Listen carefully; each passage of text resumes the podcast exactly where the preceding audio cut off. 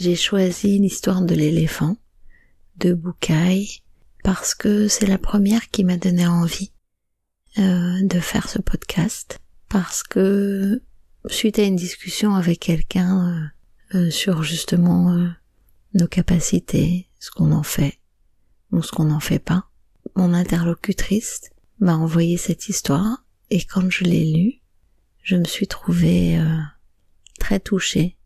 Et chaque fois que je la lis, il y a un passage qui me touche énormément. Voilà. Je trouve que les petites histoires valent souvent mieux que les grandes paroles, donc je vais vous la lire. Quand j'étais petit, j'adorais le cirque. Et ce que j'aimais par-dessus tout, au cirque, c'était les animaux.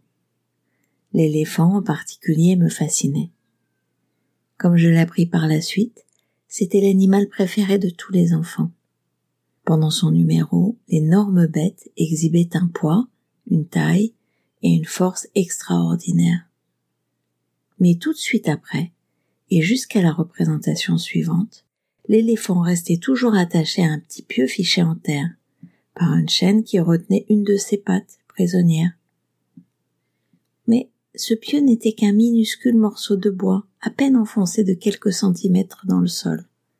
Et bien que la chaîne fût épaisse et résistante, il me semblait évident qu'un animal capable de déraciner un arbre devrait facilement pouvoir se libérer et s'en aller. Le mystère reste entier à mes yeux. Alors, qu'est-ce qui le retient? Pourquoi ne s'échappe-t-il pas? À cinq ou six ans, j'avais encore une confiance absolue dans la science des adultes.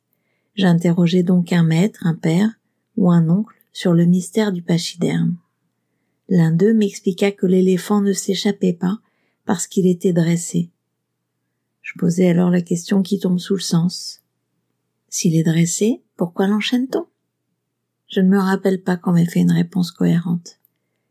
Le temps passant, j'oubliais le mystère de l'éléphant et de son pieu, ne m'en souvenant que lorsque je rencontrais d'autres personnes qui un jour, elles aussi, s'étaient posé la même question. Il y a quelques années, j'eus la chance de tomber sur quelqu'un d'assez savant pour connaître la réponse. L'éléphant du cirque ne se détache pas parce que, dès tout petit, il a été attaché à un pieu semblable. Je fermai les yeux et j'imaginais l'éléphant, nouveau-né, sans défense, attaché à ce piquet. Je suis sûr qu'à ce moment-là, l'éléphanto a poussé, tiré et transpiré pour essayer de se libérer, mais que le piquet étant trop solide pour lui, il n'y est pas arrivé, malgré tous ses efforts. Je l'imaginais qui s'endormait épuisé, et le lendemain essayait à nouveau, et le surlendemain, et les jours suivants, jusqu'à ce qu'un jour, un jour terrible pour son histoire, l'animal finisse par accepter son impuissance et se résigner à son sort.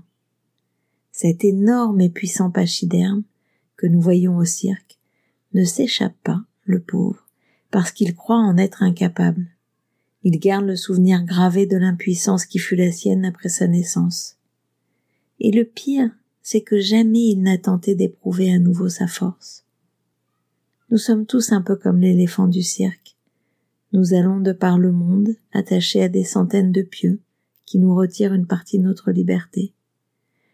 Nous vivons avec l'idée que nous ne pouvons pas faire des tas de choses, pour la simple et bonne raison qu'une fois, il y a bien longtemps, quand nous étions petits, nous avons essayé et n'avons pas réussi.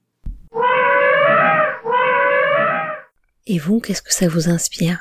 Et vous, combien de temps avez-vous mis pour vous débarrasser, pour vous libérer, pour vous autoriser? Je me demande souvent si c'est une question d'âge, si en fait, euh, à force d'avoir euh, expérimenté des schémas de répétition, d'avoir usé un peu nos cordes internes, en fait, euh, à force de ça, on arrive, si on réfléchit un peu, si on, on sait se décaler, se regarder, si on arrive à identifier que euh, on fait souvent toujours plus de la même chose, on renforce en plus nos croyances que on va pas y arriver ou qu'il y a des endroits où on n'y arrive pas parce qu'il y a plein de gens qui arrivent. D'ailleurs, qu'est-ce que ça veut dire arriver?